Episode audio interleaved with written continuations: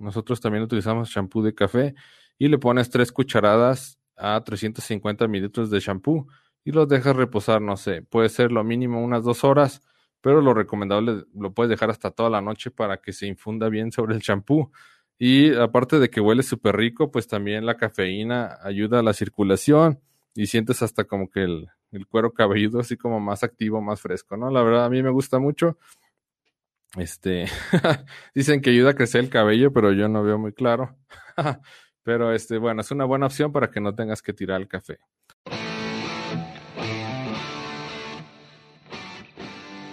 Bienvenidos, yo soy Álvaro Lamas y esto es Café Mi Vida, el podcast en el que vamos a platicar del mundo del café y cafeterías para que conozcas más, mejores tu técnica y lleves tu negocio al siguiente nivel. Charlas sencillas basadas en la experiencia y en la experimentación con la intención de mejorar la cultura y el consumo del café.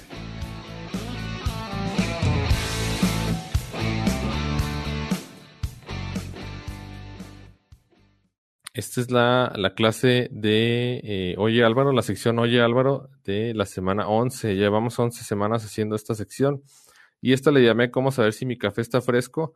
Nos vamos a concentrar mucho en este tema. Entonces espero que les ayude y lo utilicen en su casa y ahora sí que adiós al café viejo en casa para que puedan disfrutar de una taza con ese sabor vibrante que a todos nos encanta. ¿Sale? Esta es la charla de café del 10 de diciembre del 2020. Y bueno, bienvenidos a todos. Gracias por conectarse. Vamos a iniciar con la agenda. La agenda de hoy son cuatro preguntas para abrir el tema. Y la primera pregunta es, ¿cuánto tiempo dura el café fresco? Esa es la primera pregunta. Después, ¿cómo almacenar el café de manera correcta? ¿Cómo hacerle para que no se para que no pierda esa fragancia, esos aromas, esos aromas tan rápido. Eh, ¿Cómo saber si de verdad mi café está fresco? A veces compramos café y creemos que a lo mejor nos estafaron o que nos vendieron café viejo. Entonces les voy a dar algunos tips para que puedan saber esto. Eh, ¿Y qué hago con mi café si ya no está fresco? Eh, si el café ya perdió frescura, si ya no es igual que antes, les voy a dar unas técnicas para que puedan utilizarlo, ya sea que se lo puedan tomar o lo utilicen para otras cosas. Y ahorita vamos a ver eso, ¿sale? Entonces quédense hasta el final, les va a gustar mucho. Y este, antes de seguir adelante, pues si no se han suscrito a mi canal, por favor, suscríbanse. Me encuentran como Álvaro Lamas Godoy, eh, Simple Coffee o Álvaro Lamas Simple Coffee. Y ahí estamos con muchos videos, cada vez más videos. Gracias a todos. Ya llegamos a los mil suscriptores y estoy súper contento. Y bueno, ¿cuánto tiempo dura fresco el café? Esa es la primera pregunta. Y bueno, aquí lo dividí en varias partes. Este yo le puse un poquito de mi cosecha. Quizás no van a encontrarlo con esos términos, pero lo quise hacer como muy sencillo para, para que quede muy claro. Eh, lo dividí en tres etapas. Yo le llamo asentamiento. La, la segunda etapa es el mejor momento del café. Y la tercera etapa es cuando el café empieza a entrar en decadencia, ya cuando empieza a perder fragancias, aromas y sabores. Y bueno, el asentamiento eh, no se habían escuchado el café cuando lo empiezan a tostar, empieza a generar este, algunos gases en el interior, uno de ellos y el más abundante es el dióxido de carbono. Entonces, eh, una vez que en el café, tienen que dejarlo, tienes que dejarlo un día a sentarse. Sale ese asentamiento es para que libere ese gas eh, que cuando lo acaban de tostar es demasiado abundante. Es por eso que muchas bolsas les ponen válvula o la mayoría de las bolsas que tú ves de cafés que están reconocidos y que ya tienen buena como quien dice, son de buena marca y tienen buen prestigio, este, le ponen una válvula para que ese CO2 este, escape por ahí. Esa válvula es de salida, pero no puede entrar nada. Y ese gas que, despide el café, pues tiene que salir por alguna parte, si no la bolsa se dañaría, ¿sale? Se empieza a inflar como pelota y llega un momento que si no puede escapar ese gas, puede ser que te dañe la bolsa y es por eso que le ponen una válvula. Esa válvula, este, Luego muchos creemos que es para oler el café y no sé si les ha pasado, hay gente que agarra el café y lo aplasta y sale por ahí el gas y huele delicioso. Pero esa válvula no es para que tú hueles el café, sino esa válvula es para liberar esos gases que están adentro y que no quieres que dañen el empaque. ¿Sale? Entonces, el gas eh, se tiene que liberar, ese proceso de asentamiento es importante para que tú puedas preparar los métodos de extracción sin que tengas este, temas de efecto túnel por el gas o que el gas no te deje hacer la extracción de manera correcta. Entonces, eh, normalmente se deja de 4 o 7 días desgasificando para que se vaya, para que se vaya parte del dióxido de carbono, no se va completamente. Eh, recomiendan de 2 a 4 días para métodos filtrados, los que son de vertidos. y recomienden 7 días para espresso. Si tú compras un café recién tostado y lo utilizas para espresso, quizás te vaya a mover todos los parámetros que ya tenías ajustado en tu máquina, ¿sale? Porque el café está muy fresco y ese gas que tiene en el interior del grano, pues lo va a estar expulsando al momento de que el agua intenta pasar a través de la pastilla. Entonces, vas a tener problemas con la extracción. Quizás tengas que mover demasiados parámetros y vas a ver muchísima espuma al momento de sacar el espresso. Entonces, eh, lo más recomendable es que lo dejes siete días reposar antes de lo que lo empieces a utilizar. Y para métodos de vertido de filtro, de dos a cuatro días es lo recomendable. Entonces, esa es la etapa del asentamiento, que es la primera. Después sigue eh, la segunda etapa, que es el mejor momento, yo así le llamé. Después del séptimo día, tienes aproximadamente dos semanas donde el café está en su punto, en su mejor punto para hacer cualquier método y para que tengas esa taza brillante que sabe vibrante que tiene sabores este súper especiales, que sientes, que sientes esos sabores en la lengua y que te emociona probar el café, ¿no? Y después, en el día 22, a partir de ese momento empieza la etapa de decadencia. El café no te va a hacer daño, lo que sí es que va a empezar a perder fragancias. Eh, recuerda que la fragancia es cuando tú lo mueles y el café todavía está en seco y se convierte eh, en aroma cuando tú ya le pones agua caliente, ¿sale? Entonces, cuando tú lo mueles, vas a ver que ya la fragancia ya no es la misma. Cuando tú lo infundes en agua, vas a ver que ya no huele igual tampoco. Y los sabores que tú percibes en la lengua ya no van a ser, ya no van a ser igual de intensos que al inicio. Entonces, eso es cuando el café empieza a entrar en decadencia. Ya a partir de ese momento, a lo mejor va a pasar, no sé, 30, quizás este, 35 días, 40 días, y el café no se echa a perder. Lo que sí es que el oxígeno lo empieza a oxidar y lo empieza a enranciar. Sobre todo si el café está muy tostado, se va a empezar a enranciar y ya no va a tener ese mismo sabor, ¿no? Ya te vas a ver una, va a ser una taza muy plana, ya inclusive a lo mejor va a meter sabores como a celulosa, a cartón, a papel, y ya no vas a disfrutar ese mismo café como cuando hubiera estado fresco, ¿sale? Entonces, eh, básicamente es eso. en, el, en el tiempo de frescura, vamos a la siguiente diapositiva. Eh, la siguiente pregunta es cómo almacenarlo correctamente. Y bueno, la primera parte es evitar el oxígeno. El oxígeno eh, recuerda que genera la oxidación. Todos los alimentos que están en contacto con el oxígeno se oxidan y también se empiezan a enranciar. El enranciamiento, pues ya cuando es cuando las grasas se empiezan como a descomponer y empiezan también a generar malos sabores. Y para evitar el contacto con el oxígeno, pues se necesita un empaque hermético. Esta es la válvula que les estaba comentando. Por esta válvula eh, salen los gases del café, pero no deja entrar aire. Son válvulas especiales. Después, el segundo punto es evitar a toda costa la humedad, la luz y el calor. Y para eso tienes que poner un lugar fresco, seco y oscuro. si tú lo tienes en un lugar que, es, que está muy húmedo, el café absorbe esa humedad y acelera el enranciamiento. Entonces, cuidado con eso. Eh, también hay que dejarlo lejos de especias o ambientes olorosos eh, comentan los expertos que el café es higroscópico. ¿Y qué significa que sea higroscópico? Que el café absorbe la humedad. Es como cuando tú pones, por ejemplo, bicarbonato de sodio en el refrigerador para que absorba los malos olores. Entonces, el café, aparte de absorber la humedad, también absorbe eh, olores. Si tú lo dejas, por ejemplo, cerca de la pimienta, va a absorber el olor a pimienta. Si tú lo dejas cerca de a lo mejor de clavo, eh, va a absorber el olor a clavo. Entonces, mucho cuidado porque el café empieza a absorber todo lo que está alrededor. Es higroscópico, absorbe la humedad y absorbe muchas cosas.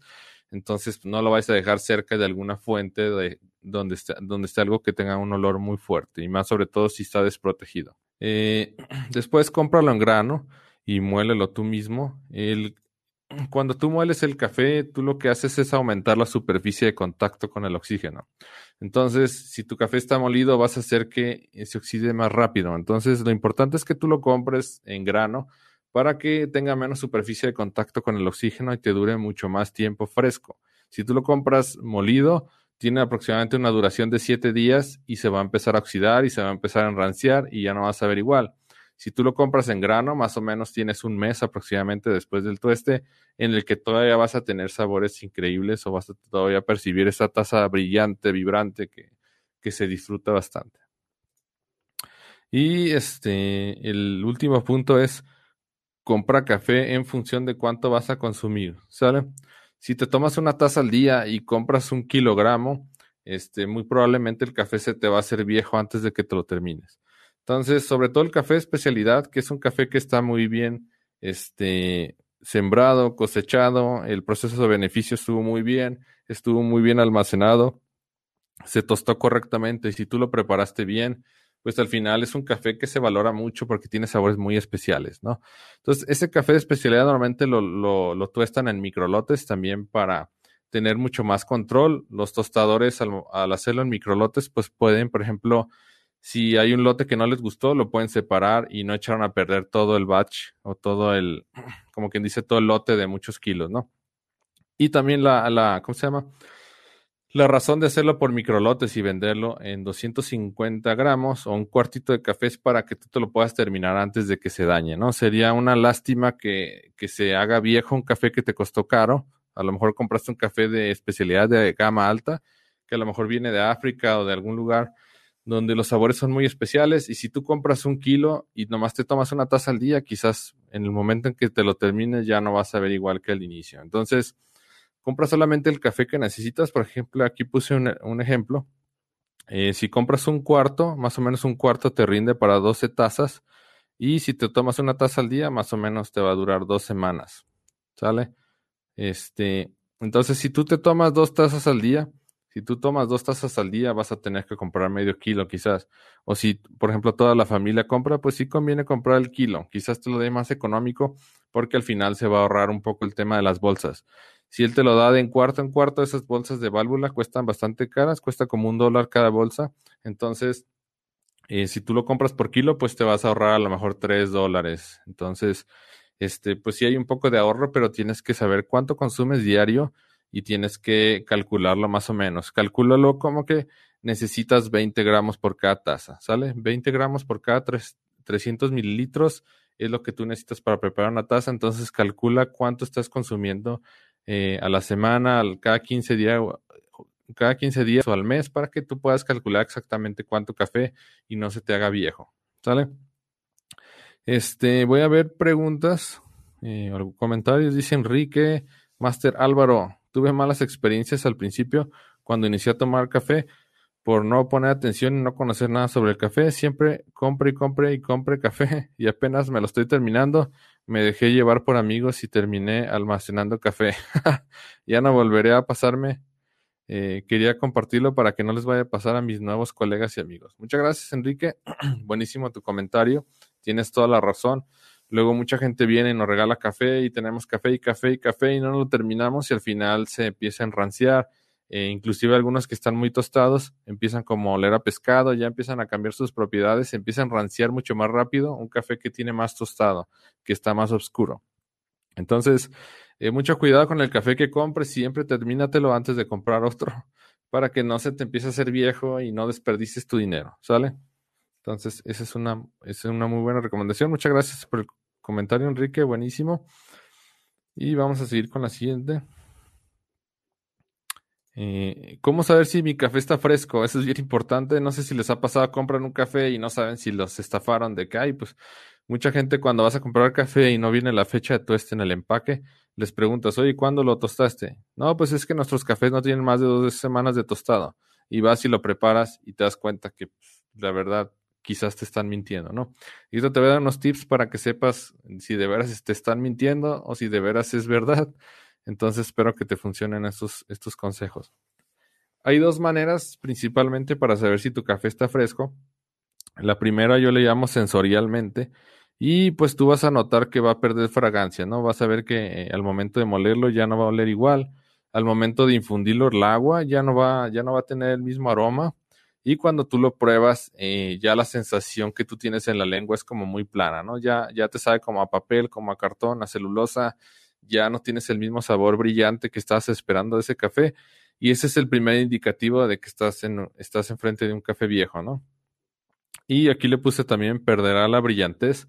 Nuevamente le, llamas, le llamamos brillantez a la taza cuando te lo tomas y sientes como un pico de sabor, de que sientes como que va hacia arriba y luego baja y se estabiliza. Es como que una taza muy brillante, muy sabrosa. Entonces empiezas a perder todo eso, ese, eso, esas, esos, ahora sí que esos efectos sensoriales que tú tienes en la lengua y en la nariz se empiezan a perder. Y visualmente hay otra manera de, de, checarlo. Cuando tú haces un espresso y estás seguro de que hiciste todo bien, de que compactaste bien, de que nivelaste bien, tus tiempos están bien porque ajustaste el molino en función de los tiempos de extracción y sabes que tu, tu, tu espresso está en un lapso de 20 a 30 segundos, y tú ves que la, la, crema es muy, este, muy escasa, la crema apenas se ve, quiere decir que estás enfrente de un café viejo. Uno de los factores que hacen que tengamos este, crema en el espresso es la frescura del café. Si el café no está fresco y todo lo demás lo hiciste bien, eh, no vas a tener nada de crema. Recuerda que la crema, la crema que vemos tan bonita arriba del espresso no es más que este, son son burbujas súper pequeñas que hacen esa crema que tanto nos gusta a nosotros y que tanto nos gusta a todos. Entonces, si el café no está fresco, no vas a tener esa crema abundante. Entonces, ese es el primer factor visual que puedes checar y que podrías darte cuenta si el café que te están vendiendo no está fresco.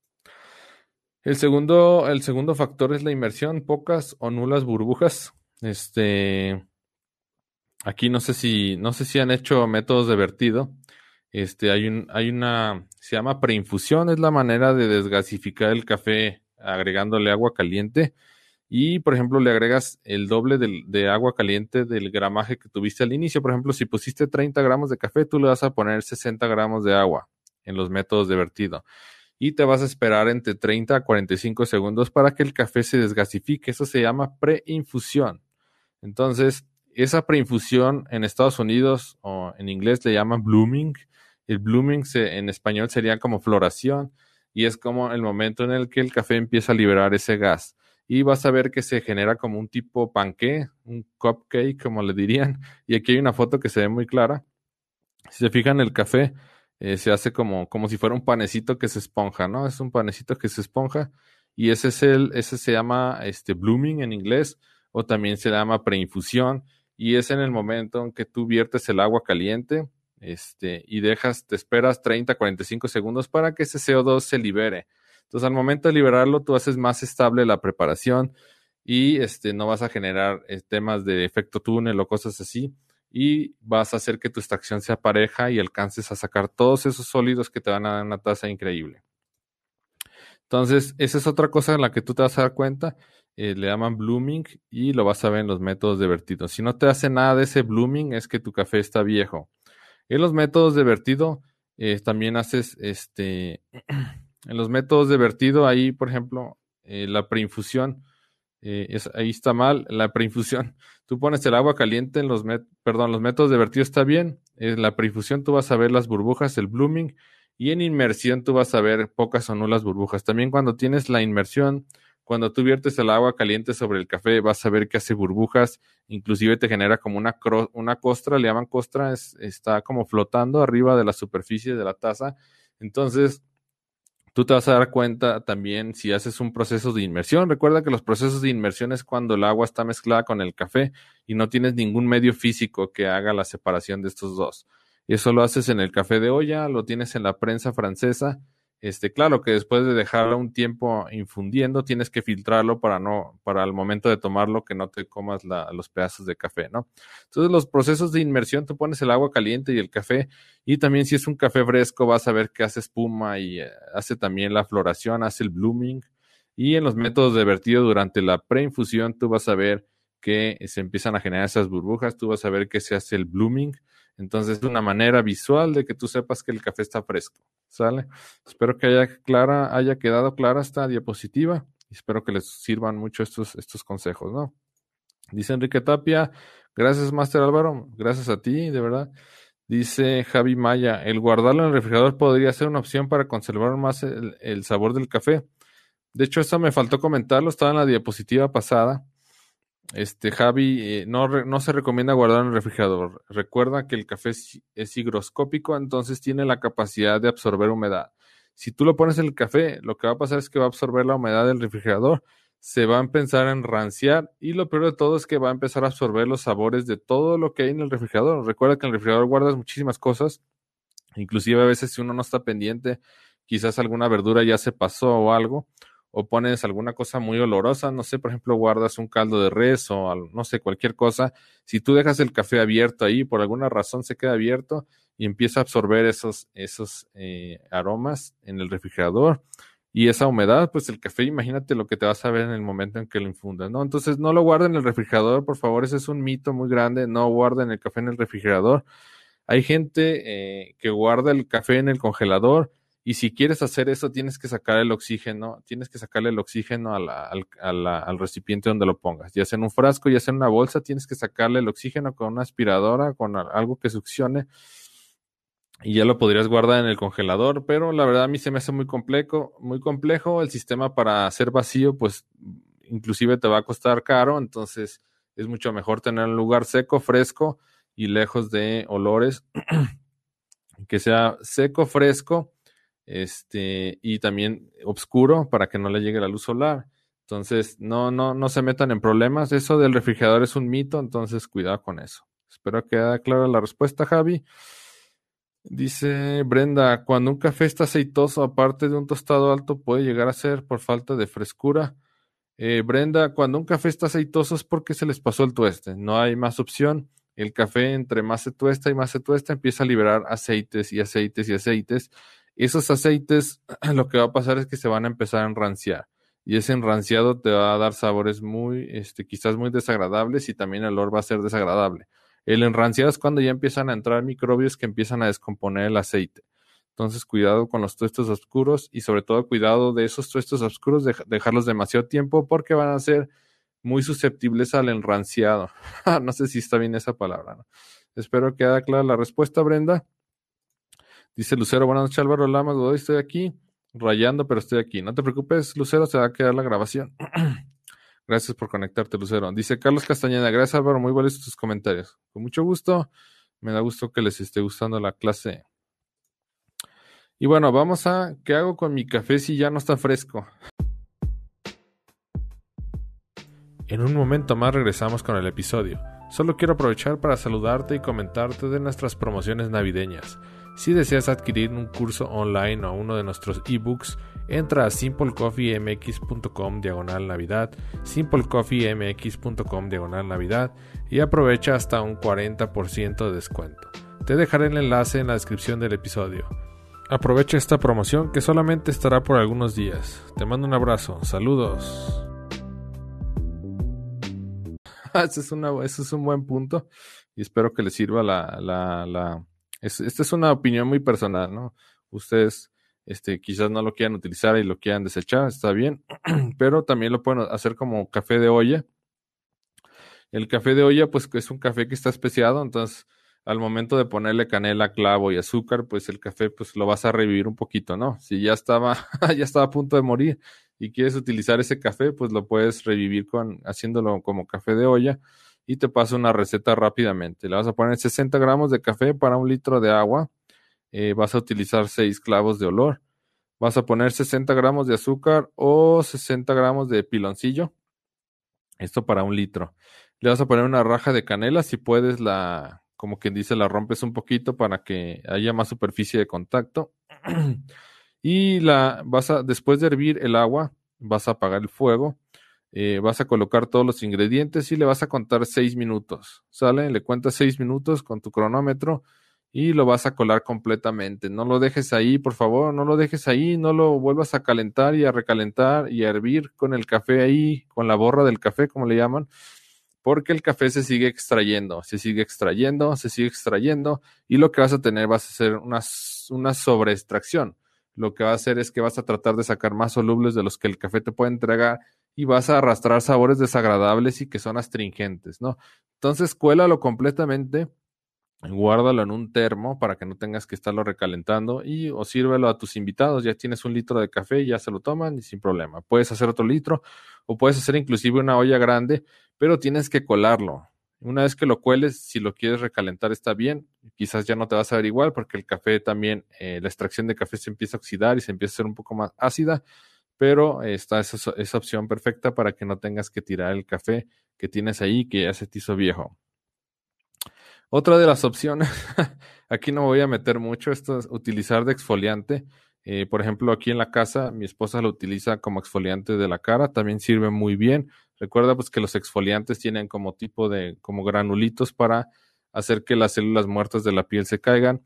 Y los exfoliantes que son químicos, eh, lo que hacen es que ponen pedacitos de plástico. Esos pedacitos de plástico son muy contaminantes y también he escuchado o he leído que hace mucho daño a la fauna silvestre cuando se va este, a la, perdón, a la fauna marítima. Entonces, si tú utilizas el café molido como exfoliante, pues es, los pequeños granos de café van a hacer que remuevas esas células muertas y pues no desperdicies el café, y no lo tiras y no vas a hacerle daño a, la fauna, ya sea marítima o donde sea, porque pues, al final es algo natural, ¿no? No hay problema. Entonces, eh, yo no soy experto en esto, no soy experto en cosmetología, no me quiero meter mucho en esto, pero este, la receta sí básicamente es una cucharada de miel, una cucharada de café, eh, los mezclas muy bien y bueno, pues te lo aplicas, ¿no? te lo aplicas antes de bañar durante el baño, realmente no sé, pero esta es la receta que te podría dar para usarlo como exfoliante. Te pones a buscar en internet, hay miles de recetas, pero esa es una idea que te doy. y por último, utilizarlo como shampoo. Nosotros también utilizamos shampoo de café y le pones tres cucharadas a 350 mililitros de shampoo y los dejas reposar, no sé, puede ser lo mínimo unas dos horas pero lo recomendable lo puedes dejar hasta toda la noche para que se infunda bien sobre el champú. Y aparte de que huele súper rico, pues también la cafeína ayuda a la circulación y sientes hasta como que el, el cuero cabelludo así como más activo, más fresco, ¿no? La verdad a mí me gusta mucho. Este, dicen que ayuda a crecer el cabello, pero yo no veo muy claro. pero este, bueno, es una buena opción para que no tengas que tirar el café. Eh, no sé si hay más, no sé si hay comentarios, eh, voy a leerlos. Espero que les haya gustado la presentación y les funcione. Dice Giancarlo, hola, buenas noches Álvaro, ¿dónde consigo la grabación de este video? ¿Aquí mismo en tu canal? Sí, aquí mismo se queda grabado o también se queda grabado en YouTube. En las dos plataformas estoy transmitiendo al mismo tiempo, entonces se queda en las dos sin problema. La puedes ver las veces que desees. Giancarlo, muchas gracias. Dice Javier Jasso, buenas noches a todos. ¿Qué tal Javier? Bienvenido. Gusto verte otra vez. Vamos a esperar un poquito mientras tomo un poquito de tisana. Les recomiendo mucho estos termos. Les recomiendo mucho estos termos, son marca contigo, los venden en Amazon. La verdad son una chulada ahorita para tiempos de frío. Aquí eh, en San Luis Potosí hace muchísimo frío. Este, bueno, me imagino que en otras partes de la República hace mucho más, o en algunos países más. Pero aquí, pues, la verdad que sentimos mucho frío. Mi esposa y yo somos de Guadalajara y la verdad que sí hemos resentido un poco el frío.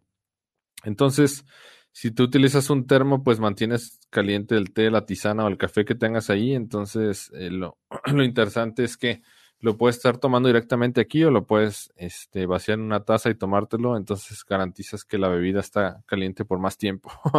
de otra manera, si lo pones en una taza, en 10 minutos ya está frío. Entonces, la verdad que los termos han sido una salvación aquí con el frío y pues ahorita se antoja una bebida caliente. Dice Rodrigo, dice Rodrigo Álvaro, mi esposa usa como abono para plantas el café que ya se procesó. Eh, sí, es buena idea. sí he visto que mucha gente lo utiliza también como abono. Yo alguna vez leí, pero la verdad no sé si es cierto, el, la cafeína la utilizan las plantas para protegerse de sus depredadores. Entonces, este, el aborro del café, lo que ya se utilizó, pues ya no tiene tanta cafeína entonces, eh, realmente, pues, no creo que le afecte a las plantas, pero sí había escuchado que cuando pones café que está recién molido y así, que tiene mucha cafeína, pues inclusive sí podría afectar un poco por el tema de la cafeína, pues que a lo mejor puede eh, eh, este, inhibir el crecimiento de las plantas, ¿no? Pero el café en borra también es, es, también lo puedes utilizar también para las plantas, para abono. Muchas gracias, Rodrigo, por tu comentario. Dice Enrique, Master Álvaro, los consejos son excelentes. Hacer café de olla y shampoo para el café viejo. Muchas gracias, Enrique. Sí, la verdad que el champú es buenísimo, me encanta, se huele bien rico. huele bien rico. Digo, a lo mejor no funciona tanto porque me estoy quedando sin cabello, pero, pero huele súper rico. Dice André B. ¿Qué más datos sobre café nos puedes dar?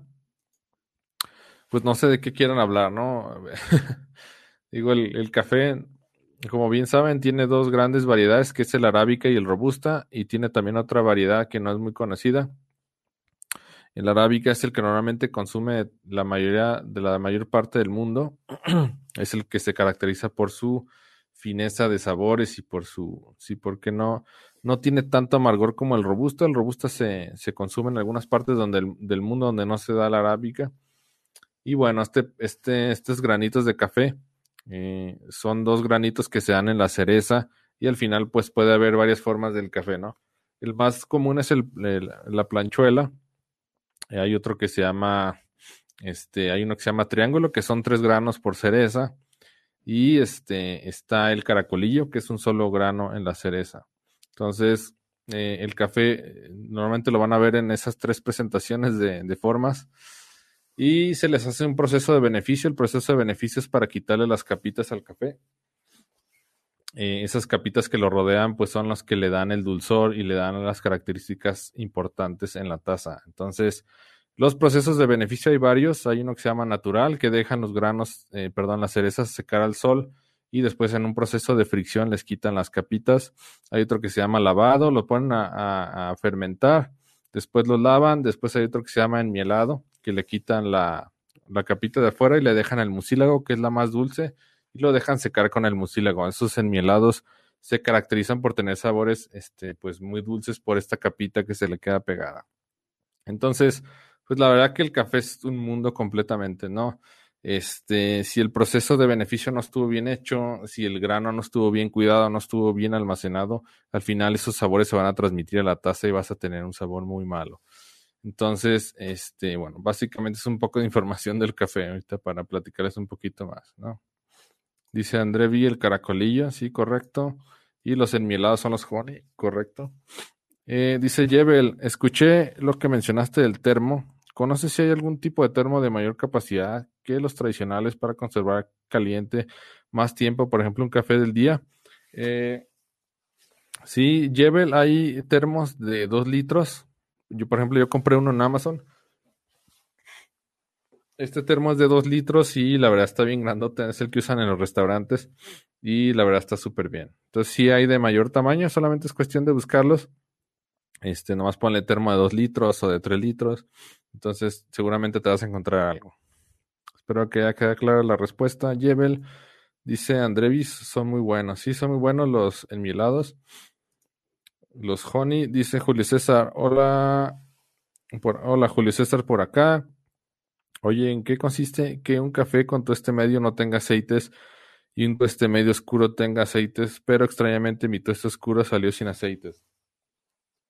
Eh, esa es buena pregunta, Julio César. La verdad, yo no soy experto en tostado lo que he investigado, lo que he leído sobre el tostado, a veces, por ejemplo, cuando dejas el café mucho tiempo, por ejemplo, si creo que si el tambor, la verdad no sé, no quiero mentirte, ¿no? Pero he visto que he escuchado que si el tambor está muy caliente y tú pones el café, entonces hay un choque térmico y puede ser que quemes el café y a lo mejor no desarrolles aceites, pero tú lo vas a ver negro. Es como, por ejemplo, por ejemplo, cuando estás haciendo carne asada y el fuego está muy alto y pones la carne a asar, vas a ver que se va a quemar, pero no se va a cocinar correctamente. Lo mismo pasa con el café.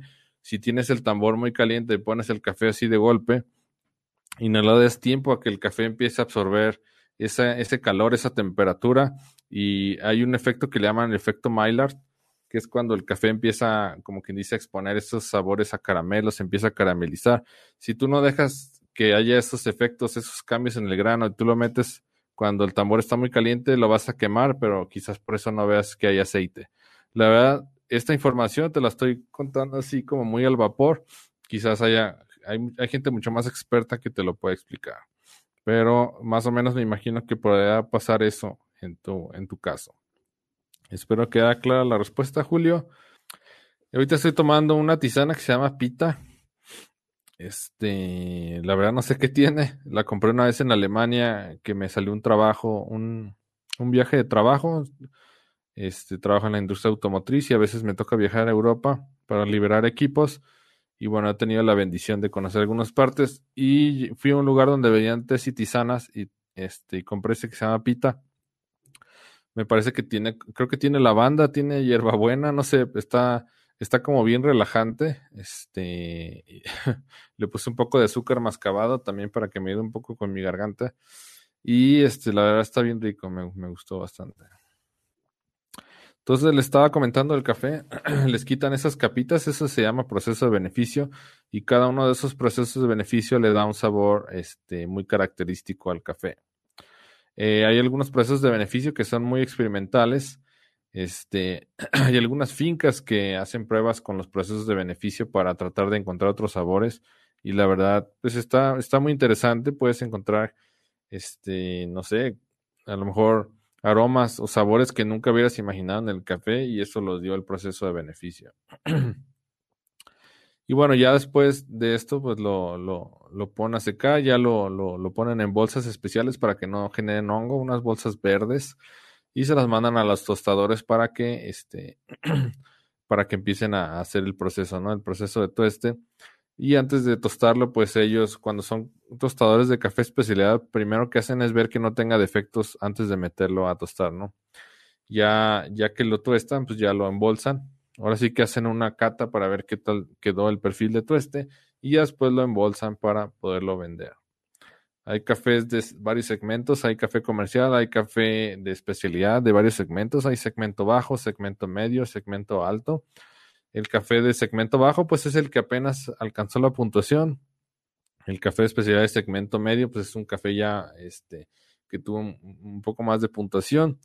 Y el segmento ya premium alto, pues son cafés que son importados, ¿no? Que son un poco más caros. Algunos cafés son africanos, otros cafés vienen, por ejemplo, de Brasil, de Colombia.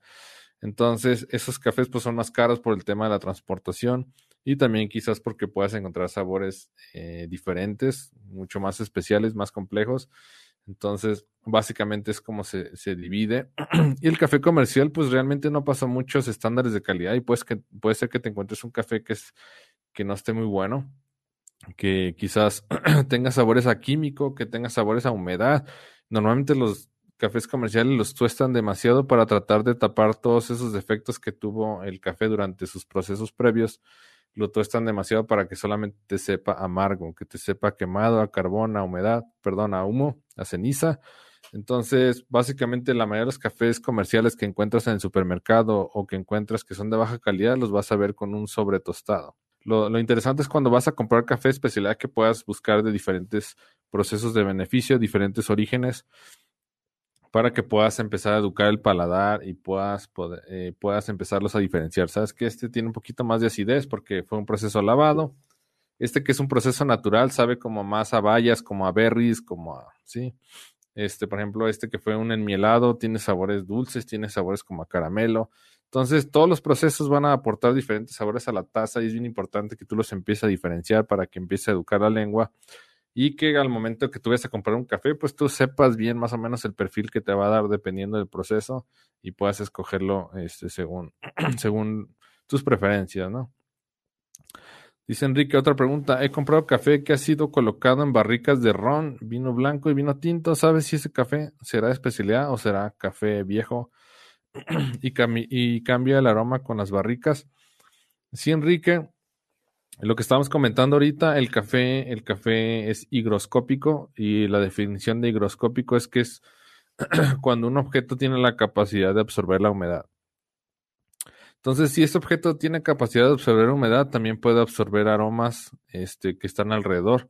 Entonces, por ejemplo, si tú metes el café en, o si tú dejas tu café muy cerca de, a lo mejor de algún lugar que está impregnado de olor a whisky, por ejemplo, ese café le va a dar notas a whisky que no sabemos si sean buenas o malas. si tú lo dejas cerca de, por ejemplo, de la pimienta, el café va a absorber el olor a pimienta, entonces te vas a ver a pimienta. Este, por ejemplo, si tú lo dejas en el refrigerador y, por ejemplo, pusiste ahí unos tacos de carnitas, por ejemplo, tienes un chile jalapeño ahí que huelen demasiado, el café va a absorber la humedad y va a absorber el olor a jalapeño, o va a absorber el olor a chile o lo que tengas ahí. Entonces, eh, en ese aspecto hay que tener mucho cuidado donde dejemos el café. Debe estar lejos de las fuentes de calor, debe estar en un lugar fresco, debe estar en un lugar seco y debe estar en un lugar lejos de cualquier cosa que lo pueda contaminar. si tú lo guardas en un lugar donde tienes muchas especies, ese café va a absorber esos aromas y tú los vas a tener dentro de la taza. Si son buenos o son malos, quién sabe. Y eh, la pregunta de si un café de especialidad puede tener esos, eh, hasta el momento yo no he visto, no sé si la SCA tenga alguna restricción en ese aspecto de que algún café de especialidad no pueda estar como quien dice adulterado con un, con un aroma de algo que esté por ahí o un aroma que hayan hecho, por ejemplo, intencionalmente, haberlo puesto en barricas. No sé si se valga, hasta el momento ahorita no he visto ningún café especialidad que hagan eso, porque al final el café especialidad tiene tantos sabores y puede llegar a ser tan complejo que realmente no requiere este ningún ningún aroma externo, no requiere ningún sabor ni ningún aroma externo, porque al final el café pues es de muy buena calidad y tiene mucho para aportar, como para a lo mejor contaminarlo de algún aroma, algún sabor o algo que esté cerca. Entonces, eh, probablemente sí haya, como comentas Enrique, bueno, de hecho sí hay porque dices que lo has visto. Entonces, pues a lo mejor si es un café regular y lo ponen en barricas donde hubo whisky ahí y agarra esos aromas, pues a lo mejor sabe interesante. Pero hasta ahorita no he visto ningún café de especialidad. Que... Dice Jesús, Jesús Bojorquez, dice, buenas tardes, si quiero hacer frappés con cold brew, necesito qué tipo de goma para mejorar la presentación. Esa es buena pregunta, Jorge. Eh, te recomiendo que nunca lo he hecho, de hecho suena bien. Este, suena buena, buena la idea. Eh, en México, en México hay un polvo que se llama polvo cristal, o le llaman base cristal también. Este, este polvo tiene la característica de que no tiene leche. Entonces solamente son gomas. Eh, tiene, creo que goma Santana, tiene goma Goar, tiene azúcar y creo que me imagino que creo que también tiene ácido cítrico. Entonces, esa base cristal, ese polvo base cristal que no tiene leche, lo puedes encontrar en Etrusca si estás en México. Eh, ese lo puedes utilizar para hacer un frappé de cold brew y quizás te va a dar muy buen sabor. Este, es, buena la idea, no, no lo había pensado. Y la ventaja pues es que pues te va a quedar como muy natural porque al final solamente agrega azúcar a esos polvos y te da consistencia. Entonces puedes utilizar la base cristal. Comenta ahí Jesús si quedó claro. Lleva goma guar, goma santana, lleva azúcar y lleva ácido cítrico en polvo. Esa es más o menos eh, la, composición de la base cristal. Me imagino, a lo mejor también la puedes encontrar como base para smoothie, pero chécate los ingredientes que no vaya a tener leche. Checa los ingredientes que no vaya a tener leche para que no le quites como ese misticismo del cold brew, ¿no? Ya si lo mezclas con leche, pues a lo mejor va a perder un poquito lo original. Entonces, bueno, pues ahora sí que es a gusto de cada quien. Yo en lo personal nunca he hecho frappé de cold brew, suena interesante, un día lo voy a intentar hacer. Eh, no sé si hay más preguntas, nos quedan dos minutos. Eh, gracias a todas las personas que se quedan hasta el final. si alguien falta de darle manita arriba corazón, por favor, écheme la mano con eso. Si alguien falta de compartir, ayúdenme a compartir también. Y gracias a todos por quedarse hasta el final. Entiendo que a lo mejor una hora es un poquito pesado, pero espero que les haya gustado mucho los consejos y también pues la retroalimentación de todos los que estuvieron preguntando. Dice, gracias, sí estoy en México, intentaré con esas exactamente, quiero sin leche. Perfecto, busca la base cristal, la vende Trusca. Eh, Trusca, este, es muy famosa esa base y espero que te sirva. Eso es para hacer también bebidas tipo smoothies, como tipo raspado, como le llamamos en México, que son súper frutales. Dice Enrique, Master Álvaro, supe que Trusca está cumpliendo años y tiene varios descuentos en sus productos. Sí, correcto. Me parece que está cumpliendo 25 años yo los conocí hace casi 20 años y eran como que eran los mejores en aquel momento y bueno, siguen siendo, es una empresa enorme, este, eh, súper increíble. La verdad, yo me capacité con ellos a los 15 años de edad. Es una empresa increíble y son de los que tienen mejores precios porque al final pues es, es un monstruo de compañía. Entonces, compra muchas cosas, compra por volumen. Entonces obtienen muy buenos precios en insumos y artículos de café. Entonces los recomiendo ampliamente. Trusca es una muy buena empresa y vende pues muchísimas cosas de insumos de café. Pueden ir a comprar. Se los recomiendo 100%. Gracias Enrique por el tip y por el consejo de que tienen descuentos ahorita. Sí, correcto, están cumpliendo me parece que 25 años. Eh, muchas gracias, muchas gracias a todos por conectarse. Mi nombre es Álvaro Lamas. Esta fue una sección más de Oye Álvaro, semana 11. Eh, no dejen de suscribirse al canal de YouTube, no dejen de darle like a las publicaciones, no dejen de escucharnos por Spotify. Estamos como Café de mi vida. Próximamente vamos a estar en más plataformas, ya les haré llegar la información. Y bueno, estoy en contacto. Fue un placer, un verdadero placer estar con ustedes. Si a alguien le interesa un curso, un recetario o algo, contácteme. Con mucho gusto le paso el enlace con el descuento o este, entren a simplecoffeemx.com, diagonal Navidad, simplecoffeemx.com, diagonal Navidad, y bueno, será un placer estar con ustedes y atenderlos un poco más de cerca para que lleven su cafetería o su preparación de café al siguiente nivel. Si te gustó el episodio no olvides registrarte en cafedemivida.com cafedemivida.com y te enviaremos de regalo una guía rápida para preparar café de manera repetible y deliciosa. Que estés bien, saludos.